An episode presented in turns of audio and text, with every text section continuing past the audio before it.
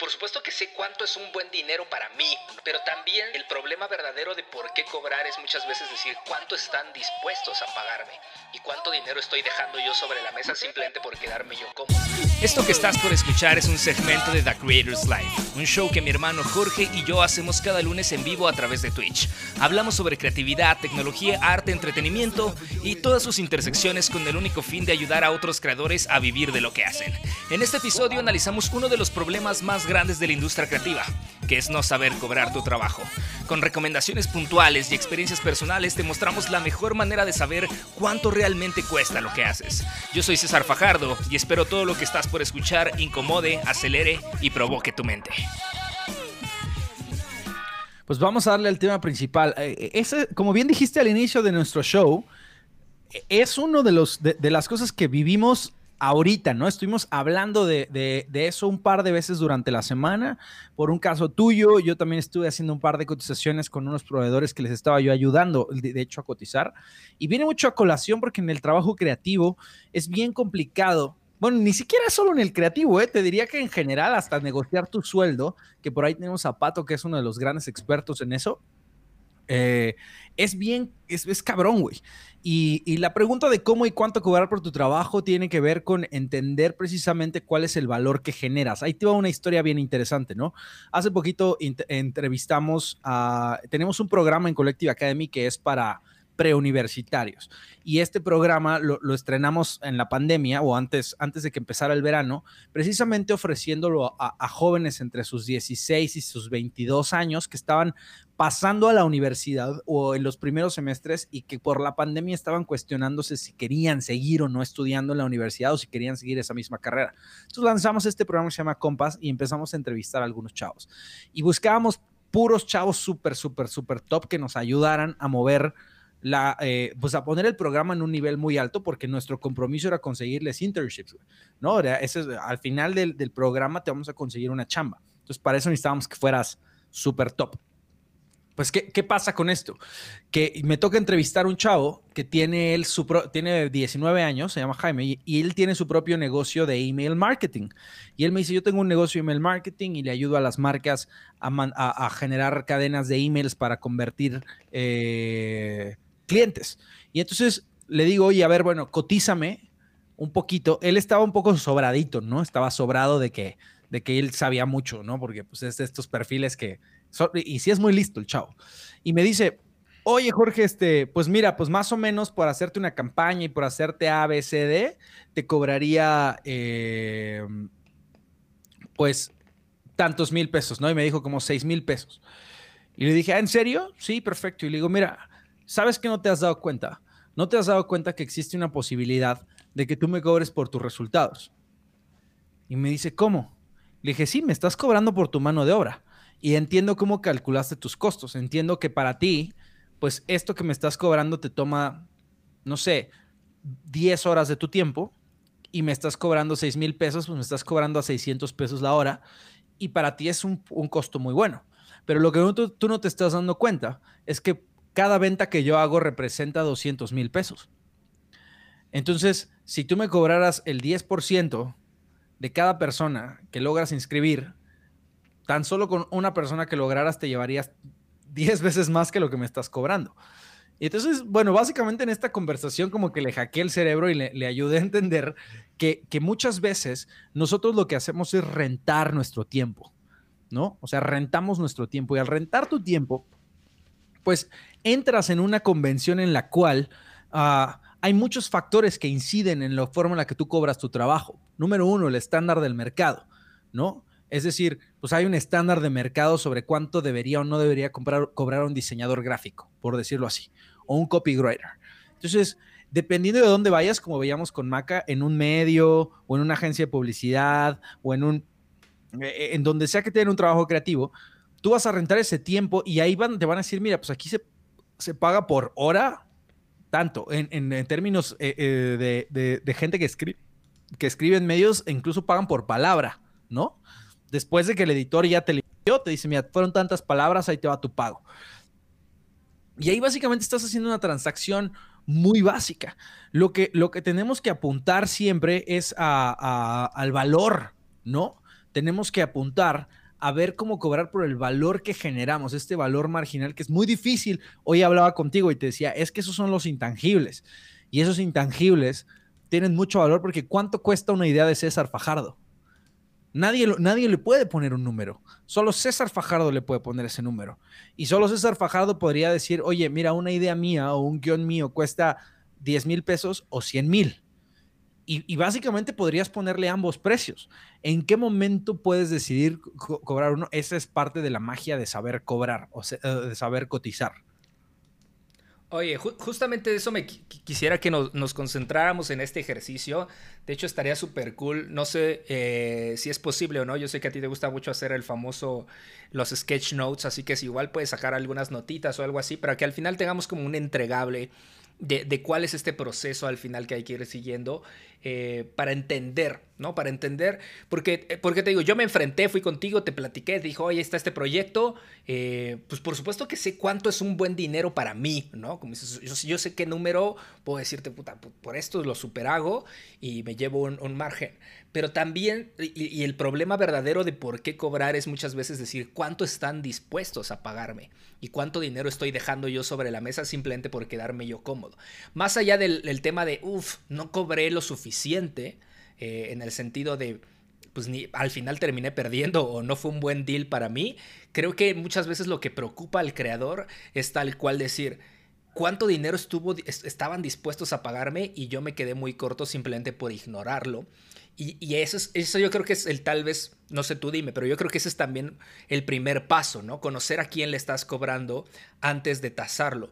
Y mi duda ahí es si, si tal cual ¿Cambia o no cambia? O sea, ¿cambia si el mismo logo se lo vendo a Coca-Cola o se lo vendo a Jorge Fajardo para su show en Twitch? ¿Cambia lo que cuesta? Porque al final la idea, mi idea es la misma, al final mis horas de trabajo son las mismas y al final eh, pues eh, mi trabajo es el mismo, pero el, impacto pues tal vez no.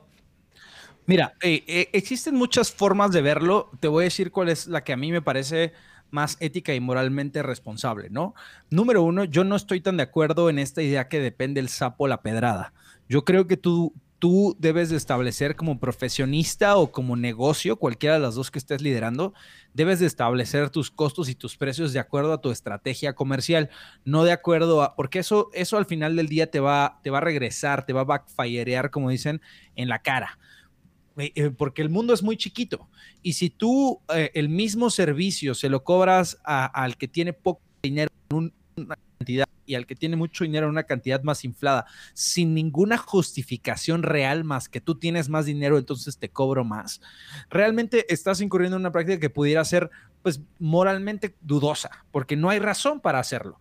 En realidad, yo te diría, mira, una de las cosas, lo estoy, no, no lo voy a hacer en un sketch porque no, no tengo ahorita como las manos para dibujar, pero sí voy a, voy a empezar a, resumir algunas cosas y luego lo posteamos, si no en el chat, en otro lado.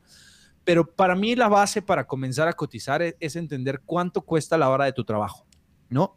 Esa, esa es una de las preguntas más importantes iniciales. Mucha gente dice, pues no lo sé.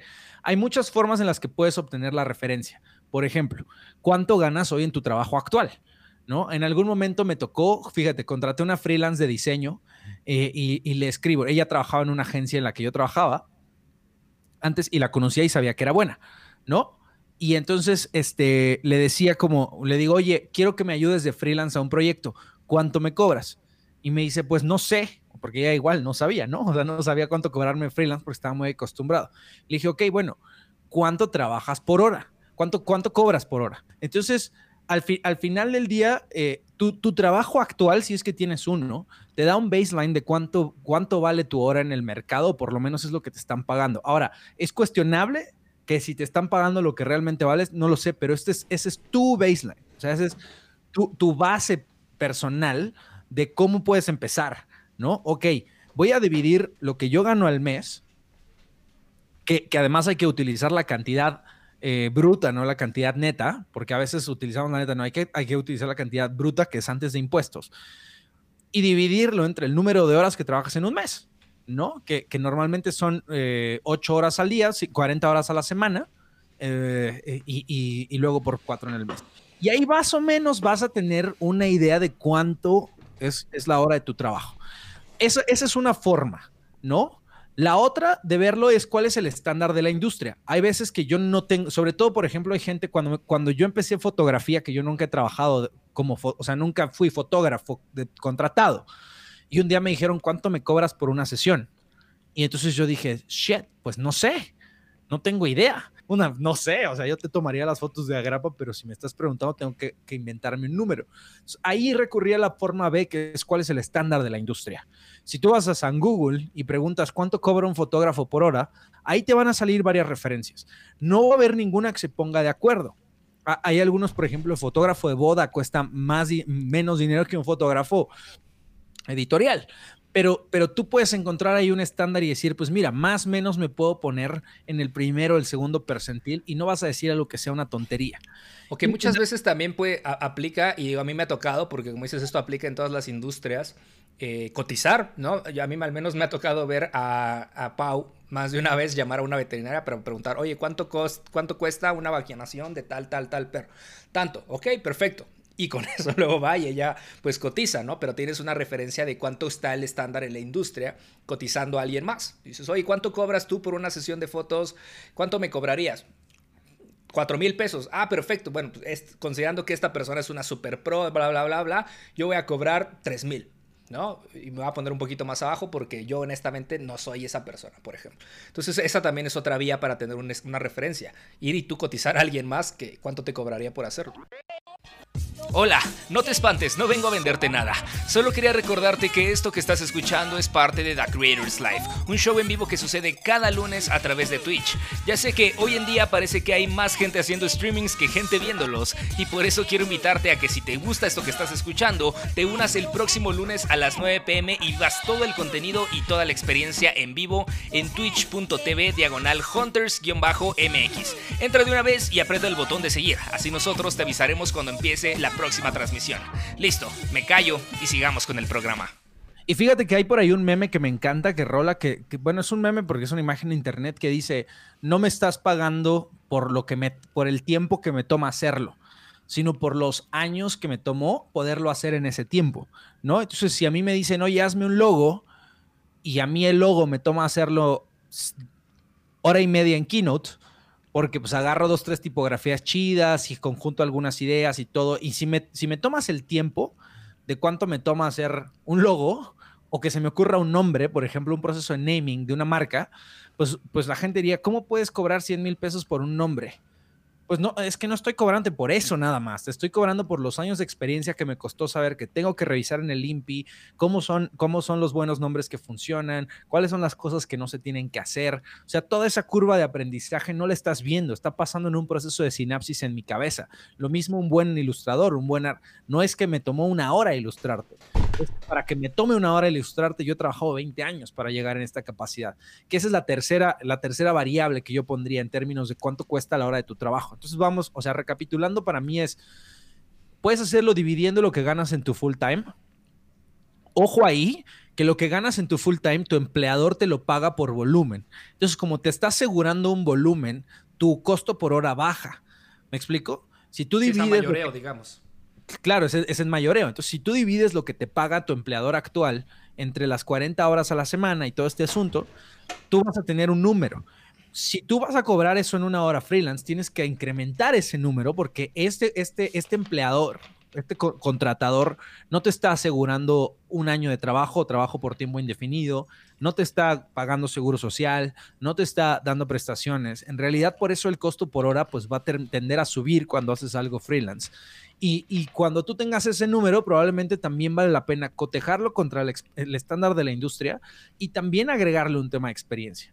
¿No? Es decir, ¿sabes qué? Esto que me, esto por lo que estoy cobrando, sí hay mucho colmillo y mucha experiencia. Me ha pasado también con charlas, por ejemplo. ¿No? Oye, te invitan a dar una conferencia. ¿Y cuánto nos cobras por una conferencia de una hora? Chet, pues no sé, güey. O sea, no sé cuánto debo de cobrar por una conferencia de una hora, porque pues al final del día es una hora de mi tiempo. Y, una vez, o sea, si tú piensas, si utilizas esta técnica de dividir lo que ganas y va a hablar, pues vas a cobrar nada, porque una hora de tu tiempo, pues no es nada. Ahí es donde tiene que entrar también la parte del valor y tu experiencia de trabajo. Es si yo soy César Fajardo y voy a hablar de storytelling y soy una de las personas que tiene más credenciales en este momento dentro de cierto contexto de storytelling, pues a lo mejor tú puedes decir, oye, pues yo voy a cobrar, no sé, mil dólares no mames, como que mil dólares en una hora, pues ¿quién gana eso en una hora? Pues no, no, es, no, es, no, no, me estás pagando por una hora a subir al escenario. Me estás pagando por 25 o 20 años que he acumulado este conocimiento de storytelling y que, y que yo lo voy a compartir contigo. Oye, pero si te invito a dar una clase de una hora, ¿cobrarías lo mismo? No, por supuesto que no. Pero también ahí hay otro factor importante que vale la pena considerar, güey, que es cuánto la otra persona va a ganar por tu trabajo, ¿no? Entonces, em, si yo, si a mí me invitan a dar una clase a una universidad de una hora, probablemente yo sé que, la universidad no va a monetizar de forma brutal el que yo haya ido a dar una clase a un, a un grupo de 30 estudiantes. Muy diferente es si me invitan a una convención en la universidad donde yo estoy en la sesión plenaria, donde se vendieron 400 boletos de mil pesos cada uno, pues claramente la universidad o, quien sea que es el organizador del evento está ganando dinero de mi trabajo. Y al estar ganando dinero de mi trabajo, pues yo, como lo decía en el primer ejemplo, yo me merezco un poquito ese revenue share. No me van a abrir las ventas y no me van a decir exactamente cuánto ganaron, pero yo puedo hacer ese cálculo y eso lo podemos hacer cualquiera. Entonces, oye, me invitaron a hacer esto en un evento. Perfecto. ¿Cuánto es el aforo? 300 personas. ¿Cuánto cuesta el boleto? Mil pesos, están ganando 300 mil pesos. Bueno, pues más o menos yo soy qué, qué, tipo de talento en este, en este evento, ¿no? Pues eres el headliner y la gente va a venir aquí por verme. Ah, perfecto. Entonces probablemente yo podría más menos cotizar pues un 5, 10% de, de los boletos asegurándome que, o sea, no, no que me los paguen, sino eso yo podría cotizar y decir, ah, perfecto, pues si vas a ganar 300 mil pesos de este show, eh, de, esas ventas, pues a lo mejor yo te puedo cobrar 30 mil pesos por darte esta conferencia o 20 mil pesos. Y eso, y eso es una referencia que tiene bastante lógica dentro de la forma de cotizar. Algo que creo que es importante mencionar de esto que estás, de esto que estás dando, de, tasar la hora de tu proyecto, porque una vez que ya tienes eh, tasado cuánto cuesta tu hora, uno de los grandes problemas que tienen muchos creadores es incluso saber cuántas horas les va a tomar hacer cierto trabajo. Entonces creo que eso también es importante dejarlo claro, que como creador estés muy consciente. Digo, yo, yo no, no es tal cual que estés midiendo todo el tiempo cuánto tema, pero sí estar muy consciente, porque a mí, al menos personalmente, sufro del optimismo, ¿no? Y, lo puedo, y lo puedo ver no solamente hacia el pasado, sino también hacia el futuro, ¿no? Cuando digo, ah, preparo The Creators Life, en media hora lo acabo, sí me da chance, y de repente ya, ya arrancó y no lo acabé, ¿no? Y estoy haciendo una cortinilla, y estoy haciendo los artes y todo. Generalmente tenemos, perdemos la noción del tiempo específicamente, pero creo que es tener muy claro cuando voy a cotizar algo, es como, oye, voy a diseñarte 40 ilustraciones sobre esto. Mi hora de trabajo cuesta tanto. Ok, pero ¿cuántas horas te toma hacer una ilustración? Y entonces cuando quedas como, ok, pues no sé, le voy a tasar dos. Y a veces son cuatro, y a veces son cinco, o a veces le tasas más. Y bueno, pues si le tasas más, pues, al menos te sacaste un poquito más de dinero, pero también corres el riesgo de que te digan, ah, no, sabes que está carísimo, estás loco. No, entonces creo que eso también es muy importante como creador, tener muy, muy bien identificado cuántas horas te toma hacer tu trabajo.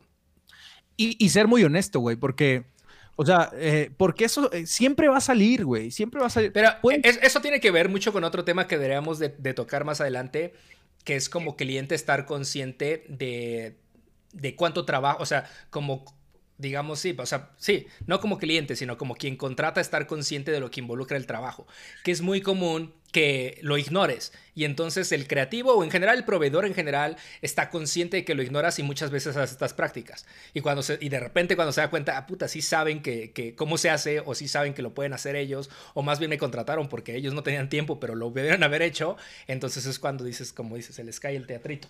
Sí, y, y, mira, no digo que sea, no, no, digo que sea mala onda, ¿no? O sea, no lo hizo en mala onda. Yo creo que más o menos lo estimó y a lo mejor sí le tomó. Y yo justo, mira, le, he enseñado a cotizar a mis propios proveedores y les he dicho, me estás cobrando de menos. Eh, tengo, tengo un proveedor que nos hace todo el tema de, de, videos del podcast y justo le digo, oye, te mando el audio y sacas los clips y, y entonces le digo, y cóbrame el tiempo que te toma escuchar todo el audio del podcast para sacar los bits que son importantes, porque lo tienes que escuchar dos o tres veces, ¿me explico? entonces, si, el episodio dura 40 minutos, yo sé que la persona que va a sacar los bits de contenido de, de 30 segundos, pues tiene que echárselo varias veces o por lo menos estar regresando el podcast y decir, ah, esto es lo bueno y sacarlos. Es una chamba y toma tiempo. Pero a veces tanto cotizamos para mal, o sea, más horas de las que veríamos y a veces, como tú dices, menos. Es una chamba bien importante el desarrollar el saber, esta, esta agudeza de decir, este es el tiempo que me toma. No solamente hacerlo, investigar, inspirarme, bla, bla. si, si, si, esta persona del, del, del, arte me hubiera dicho, me tomó tres, se lo hubiera comprado. Porque aunque yo lo hiciera en media hora en Keynote, ella ya me había ahorrado dos horas de, lo que le costó estructurar esa imagen. de saber qué hacer, exacto. Claro, o sea, yo se lo hubiera copiado en media hora, básicamente. Se lo hubiera copiado en media hora, pero cuando dice ocho, también le digo como, güey, no, o sea, por supuesto que no son ocho, yo, yo sé que no son ocho.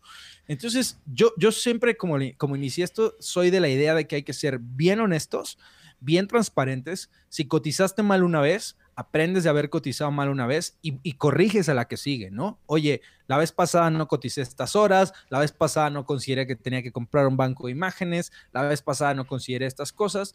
Vas aprendiendo, pero para mí lo, central tiene que ser ser bien transparente, bien honesto. Por ejemplo, hay otro concepto bien importante que es el markup o el margen. Normalmente, sobre todo cuando tienes o sea, cuando eres una agencia, un proveedor de servicios, cuando no eres solamente una persona y vas a tener que subcontratar. Cuando tú, por ejemplo, lo que decía Marrujo, ¿no? O sea, Marrujo nos ayuda con proyectos en Hunters y nosotros vendemos el trabajo que hace Marrujo. Mm, claramente y naturalmente se, le agrega un margen a lo que cobra Marrujo. O sea, nosotros no agarramos y vamos con el proveedor y decimos, güey, Marrujo cobra 10, entonces te cuesta 10. al cliente es Marrujo cobra 10 y te cuesta 13. Y esos 3 mil pesos que están adicionales no son por querer revender el trabajo de Marrujo como tal, sino porque de nuestro lado, del güey que está vendiendo, del emprendedor, nosotros incurrimos en una serie de gastos y de costos también administrativos para manejar el trabajo que le acabamos de dar a Marrujo. ¿Me explico? Tan solo irlo a cotizar a él. O sea, eso ya es tiempo que te tocó. Exacto. Tan solo hablarle, cotizar, el celular. Todas esas cosas la gente a veces cuando cobra por su trabajo no las toma en cuenta. ¿Cuánto te costaron las llamadas? ¿Cuánto te costó el tiempo? ¿Cuánto te cuesta el equipo, por ejemplo? Prorratear el costo del equipo. Obviamente no le vas a cobrar la Mac a todos tus clientes. Te, van, a, te van a escupir. Ah, pero hay, algunos que le hacen, ¿no? Ah, sobre todo pasa con productoras que te ponen así como renta de equipo y tú sabes que es su equipo, pero te ponen así como 60 mil pesos, ¿no? Renta de Mac. Oye, güey, mejor las compro y te las presto. O sea, me sale más barato. Yo, yo te la voy a rentar. Porque, pero sí es sobre todo en la industria audiovisual, que te ponen todo ¿no? Que te van así catering y tú, pues, ¿qué van a comer? O sea, caviar o qué. O sea, pero, pero sí es, mucho el tema de, te digo, creo que la gran desinformación que hay alrededor de cuánto cobrar viene mucho, te digo, de, las, de la gente que abusó y de la gente que se pendejeó. ¿sabes? Porque existe un mundo ahí bien cabrón donde dices, güey, tampoco es justo los güeyes que te mandan una cotización de 600 mil pesos por un video y, cuando te, la mandan desglosada, ves este tipo de cosas, ¿no? Que te ponen catering, que tal y tal. Y tú dices, como, güey, o sea, está cool. Eh, yo lo entiendo, pero, pero, pero eso quisiera pasar al siguiente punto, donde tal vez, donde es mucho más, digamos, justificable es con los, los valores intangibles, que era un poquito a, a, lo que ibas, ¿no? ¿Qué pasa de con el tiempo que a mí me costó llegar a esta idea, que no es tiempo tal cual, sino tal vez me tomó un día o me tomó tal. ¿Cómo le pones precio a las cosas que son intangibles, que básicamente es mi creatividad o mi experiencia o, mi trabajo? Eh, o mi, bueno, el research sí lo puedes poner como dice una hora de research y esto es lo que saqué, pero ¿cómo, cómo tasas eso intangible? Mira, eh, eso, eso al final del día llega... Ah, para mí, y esta es una opinión muy personal porque también sigo aprendiendo de esto, la fórmula que más me ha funcionado, y antes de pasar a eso, creo que tengo que cerrar el punto anterior para que esto haga sentido. les hablaba mucho de la honestidad al cotizar, ¿no? Eh, yo creo que esta honestidad tiene que ser cada cosa que tú pongas en tu cotización, tiene que ser defendible. Si no la vas a poder defender, no la pongas. O sea, si no vas a poder tener un cara a cara y argumentarle a alguien por qué esto es así, ten cuidado con eso, porque tú ponías el ejemplo del catering. Oye, catering para un crew de 90 mil pesos. es como, a ver, espérate, ¿cuántos somos, no? No, pues somos 12. Cabrón, ¿cómo, cómo 90 mil pesos? O sea, ¿qué vamos a comer? Justamente, ¿no? Eh, obviamente eso pasa porque hay un proveedor y luego ese proveedor le pusiste margen y luego pasan muchas cosas. Cuando llega eh, eh, el momento de estos intangibles, al final del día tú tienes que entender para mí cuál es el valor más grande que el cliente está buscando de ti. Si es solamente rentar tu trabajo, o sea, si, si solamente está rentando tus horas, hombre, pues probablemente va a ser muy difícil que le pagues el intangible. Si tu trabajo es sustituible, eso, a eso me refiero. O sea, si pudieras no ser tú, pudiera ser alguien más. Entonces va a ser bien difícil que, pongas el intangible, pero cuando, cuando ganas cierta reputación, cierto tiempo y el cliente te está buscando a ti, güey, ¿no? Entonces ahí hay, un, hay una parte del sartén por el mango que vale la pena pues sí cobrar. Y no es por el ánimo de, sacarle los ojos a la gente ni nada por el estilo. Simplemente es que ahí hay una evaluación sobre tu experiencia y sobre tu punto de vista. ¿Cuánto, cuánto debería ser? Sí te debo decir que para mí es un número muy ad libitum, o sea, no hay una fórmula o no conozco una fórmula específica de cuánto vale tu experiencia. Otra vez, me refiero, me remito un poquito a los costos del mercado quién más o menos hace lo mismo que yo y tratar de investigar más o menos cuánto cobra. Pero si no lo tienes, yo creería que tienes que, hacer una asimilación a un porcentaje del proyecto. Es decir, si el proyecto cuesta un, eh, estás hablando de un 100% del valor de producción del proyecto sin ese intangible, al agregarle tu valor intangible, no debería de pasar más del 30%, ni tampoco, o sea, debería ser más menos, yo creo que un 30% del valor total del proyecto. Porque, porque si te, y esto lo estoy sacando de una, de una, idea muy, muy simple, si tú te pasas más del 30%, entonces parecería que solamente te estoy comprando a ti y entonces más bien si quieres te pago a ti, yo lo produzco, yo, yo todo, todo el valor de hombre, pues lo, lo hago yo o lo, lo, trato de conseguir por otro lado, como decías con las computadoras. Entonces, para mí tiene que haber un justo balance entre lo que cuesta hacer algo o sea, el craft de algo, las horas, hombre, de diseño, de copywriting, de lo que quieras, y el input creativo que alguien le va a poner y al cual no se le puede poner un valor, ¿no? no puedes decir yo cobro el 100% por el valor ni el 50% por mi valor. Para mí está más o menos entre un 30 y un, entre, entre un 40 y un 25%, más o menos es del valor total del proyecto, es lo que puede funcionar ese intangible. Eh, para que un cliente, por lo menos eh, con, tres dedos de frente, diga, me hace sentido. Si lo haces menos, también estás un poco trabajo.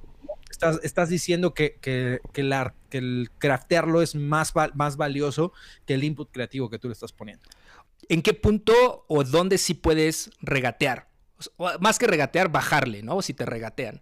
O sea, dónde sí, dónde no se vale decir, ¿sabes qué? Eh, que te dicen, no, no, se pasa mi presupuesto, eh, tengo tanto, ¿no? Y de repente el cliente suelta el número que es como lo que él quiere pagar, ¿no? ¿Cuál sería su ideal? Porque generalmente no es lo que tiene, sino es como lo que yo quisiera pagar. Y te va a soltar como de, güey, tengo, me cotizaste 100, eh, tengo 80 y, tratan de ver como qué, le vas a mover para que sí quede 80. Mucha gente incluso ni le mueve. Mucha gente le dice como, órale, va, va, hagámoslo por 80 solamente porque me caes re bien o solamente porque me encanta el proyecto, ¿no? Pero porque sabes que realmente su costo era 50 y al final en vez de llevarse otros 50 se llevó 30 y para él es ganancia, ¿no? Es como de, bueno, órale, va, lo hacemos. ¿Dónde sí, dónde no se vale regatear? Mira, eh, qué bueno que, qué bueno que, esa es una excelentísima pregunta, güey, y es... Eh, si hiciste bien los pasos anteriores, en realidad esto te va a resultar muy fácil. ¿Por qué? ¿Dónde no se puede regatear? Pues en las horas de trabajo, güey. O sea, las horas de trabajo son las que son y son las que se necesitan. Si las inflaste, probablemente al momento, y si tú mandaste una cotización con un número cerrado, que para mí me parece un mal, mal, mal, mala práctica, siempre hay que mandar un desglose no, para transparentizar los costos y justamente para que en el momento de esta negociación donde el cliente dice, mira, me la mandaste de 100, pero sabes que yo estaba esperando como 70. Um, ahí hay otro segundo error, que es no preguntarle directamente al cliente cuál es el presupuesto que tiene y del otro lado también no querer decirlo, ¿no? Porque como cliente de pronto decimos como, no, pues a ver, ¿qué tal que le digo 100? Me la va a mandar de 99 y, si le decía 70 me la mandaba de 79.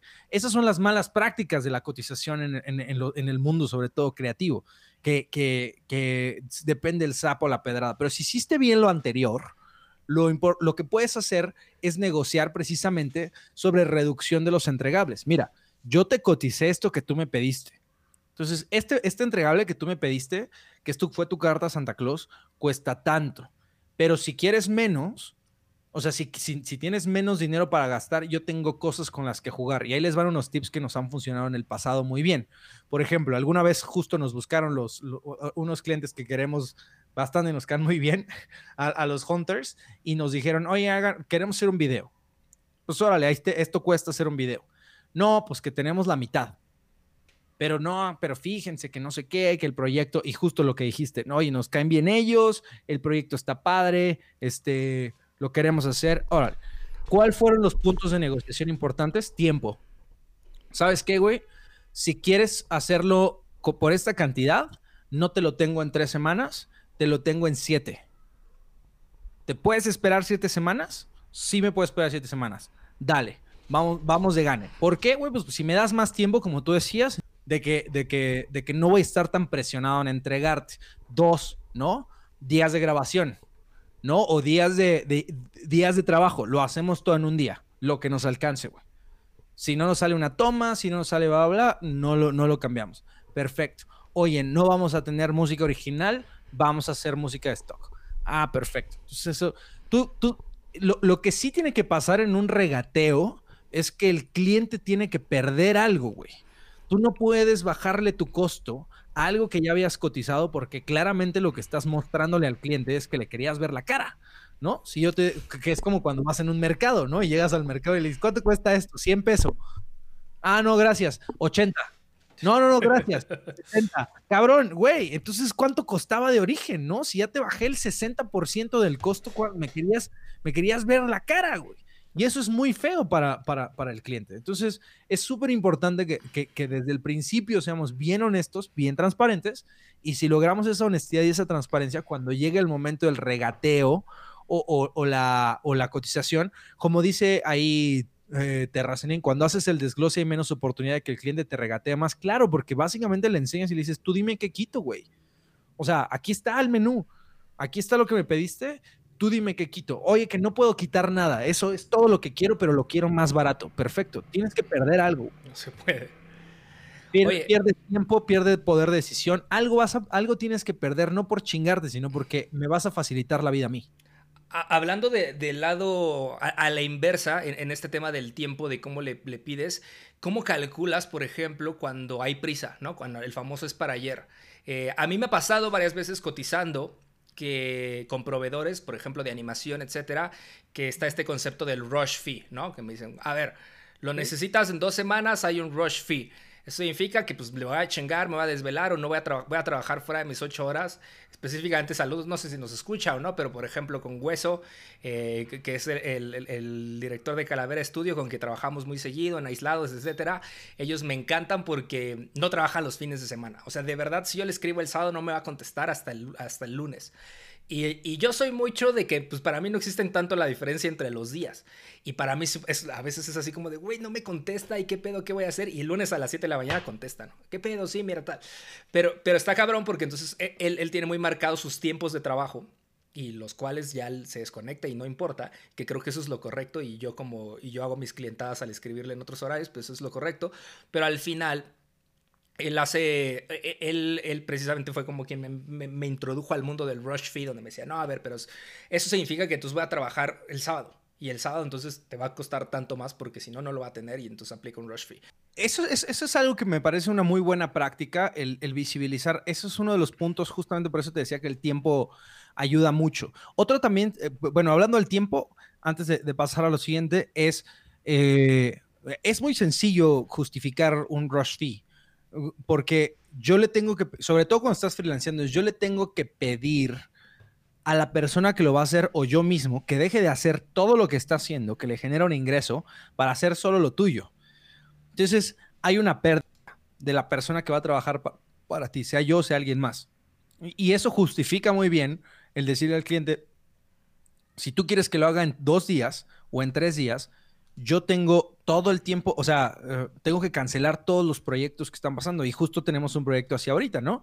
Que, que básicamente yo le dije, güey, mira, cotizamos, nos aceptaron la cotización, me dijo cuándo empezamos y tuve que decirle, estamos a full de algunos proyectos, te puedo empezar tu proyecto el 15 de octubre a trabajar y te puedo hacer un descuento por, por, por, trabajarlo más adelante, si quieres, porque no, ahorita yo no puedo dejar lo que estoy haciendo porque me genera mucho más ingreso de lo que tú me vas a pagar. Entonces me conviene más este proyecto y, no está mal eso. Ahora, la otra cosa, otra condición interesante son las condiciones de pago para cotización. Eso también mucha gente no lo toma en cuenta. Um, hay gente con la que trabaja, sobre todo corporativos, que tienes que pensar que te van a pagar si te va bien a 60 días, si te va mal a 120. ¿No? Eh, entonces, tú, tú no vas a percibir el dinero de eso que estás cobrando hasta dentro de 120 días y tú tienes que incurrir en un costo básicamente de financiamiento de ese, de ese tiempo. Y ese financiamiento también debe tener un precio. Entonces, muchas veces lo que funciona es decirle, ¿cuándo me vas a pagar? ¿Me pagas contra entrega? ¿Me pagas a 30, a 120? ¿Das anticipo? ¿No das anticipo? Esas cosas son importantes para saber en qué momento tú vas a tener esa liquidez. Yo, yo lo que he visto como una, como una estrategia de negociación fuerte cuando estás cobrando por tu trabajo es decir, ok, si te cotizo y la cotización incluye que se paga 50% antes de empezar y 50% contra la entrega. Eh, muchas veces, cuando es con corporativos, me dicen, esto no, así no funcionamos nosotros. Nosotros no damos anticipos y pagamos el proyecto completo a 120 días. Ah, que, no me parece para nada una buena práctica, pero así pasa en el mundo. Entonces, ahí de pronto puedes negociar un poquito. Del otro lado, podrías decir, mira, yo siempre cotizo, cuando es un corporativo, cotizo pensando que va a costar los 120 días, porque ya lo conozco, ya me dé ese colmillo. Y cuando estoy hablando con mi cliente, le digo, o si me pagas con tu entrega, te hago un 20% de descuento o un 15% de descuento. Y entonces ya es ahí un incentivo donde dicen, ah, pero déjame ver, déjame ver, lo veo con finanzas o con compliance, lo ven adentro y ya saliendo, ya me dicen, ¿sabes qué? Sí, te vamos a pagar todo de golpe contra entrega, este, y, y haznos el descuento. Perfecto yo no tengo tema. Entonces, son, son muchas cosas, son muchos factores, pero me gusta que lo estemos platicando porque es súper importante, sobre todo para quienes son creadores de contenido independientes o para quienes están poniendo sus empresas eh, y, dar servicio a alguien más. Eh, recopilando algunas de las cosas que anoté aquí en mis, en mis notas son esas, ¿no? Primero, entender cuánto cuesta la hora de tu trabajo. ¿Cómo lo hago? Pues, pues una opción es dividir lo que ganas en tu full time entre el tiempo de horas que trabajas y agregarle cierto porcentaje porque no te están dando el, el, lo seguro. Investigar cuál es el, estándar de la industria. Siempre que vayas a cotizar por horas, considera los tiempos que te toman research, ¿no? Investigación, eh, preparación, no solamente lo hagas del trabajo. Luego, cuál es el premium que genera tu experiencia de trabajo, que ya hablamos, ¿no? La experiencia que tienes, qué valor tiene adicional a lo que ellos están queriendo poner y también el hecho de cuánto van a ganar ellos por tu trabajo, cuánto van a monetizar por tu trabajo, porque ahí también podemos hablar de un sistema de regalías, así cobran los locutores. ¿No? Que tú también has hecho voces en off y esas cosas, y los locutores normalmente te dicen, mira, pues si es para internet, si tienes por tres meses, es tanto. Si lo quieres por, por tiempo ilimitado, pues sube mucho más el fee. Y cuando contratas por primera vez un locutor, eso te parece ofensivo, ¿no? Dices como, no mames, ¿cómo me puedes cobrar para un video de YouTube que pues es un video de YouTube de tanto dinero? Pero luego lo entiendes y dices, sí, claro, yo voy a monetizar ese video de YouTube. Y ese video de YouTube me va a generar dinero por la voz de esta persona. Entonces, claramente, pues yo, yo esa persona debería ganar en proporción al valor que me genera a mí.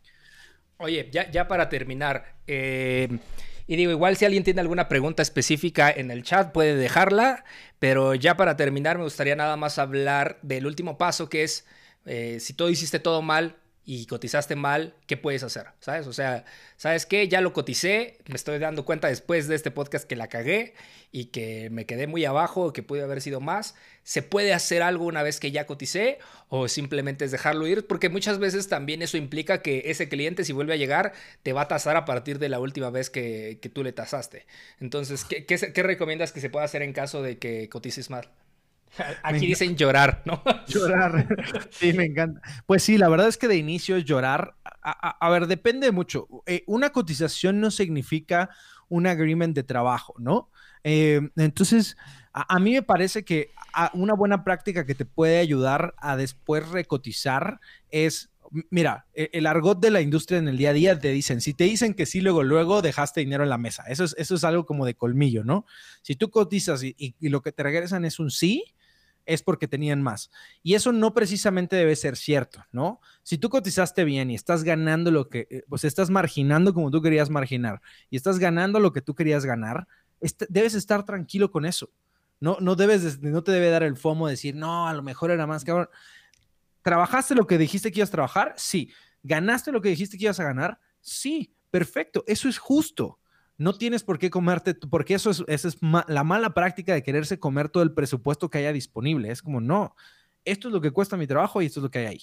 Dos, si al momento, ahora, si cotizaste mal porque te salió más caro el caldo que las albóndigas, como por ejemplo decía Yana Fénix, ¿qué pasa con los chorromil cambios? ahí vale la pena o incluirlo en la cotización o después de la cotización y que te aceptaron la cotización, sentarte a trabajar en un scope of work, que se le llama, ¿no? Que es decir, ok, vamos a establecer las reglas de esta cotización, güey, ¿no? Y las reglas de esta cotización son, tienes máximo tres cambios, güey. Porque, porque, porque te lo dejé barato. Entonces, te lo dejé barato, entonces tienes máximo dos o tres cambios. ¿Qué significan cambios? Que eso también de pronto la cagamos mucho. Una cosa son correcciones, es decir, yo la cagué, yo tu proveedor la cagué y si la cagué te lo tengo que corregir. O sea, si tú me dijiste que lo hiciera, hiciera rojo y lo hice azul, eso no es un cambio. Yo la cagué, güey, y te lo tengo que arreglar. Pero si tú me pediste rojo, te lo hice rojo y luego regresas y me dices, ¿sabes qué? Que siempre no, que lo queremos azul eso es un cambio, ¿no? Como ah, un scope of work, se los pongo aquí. Así, así lo googlean, porque normalmente así se, no, se los puedo decir en español porque no está, pero, o sea, no van a encontrar nada. Pero si googlean así, scope of work, lo que pasa, lo que pasa con eso es que es, se establecen las reglas de esa cotización.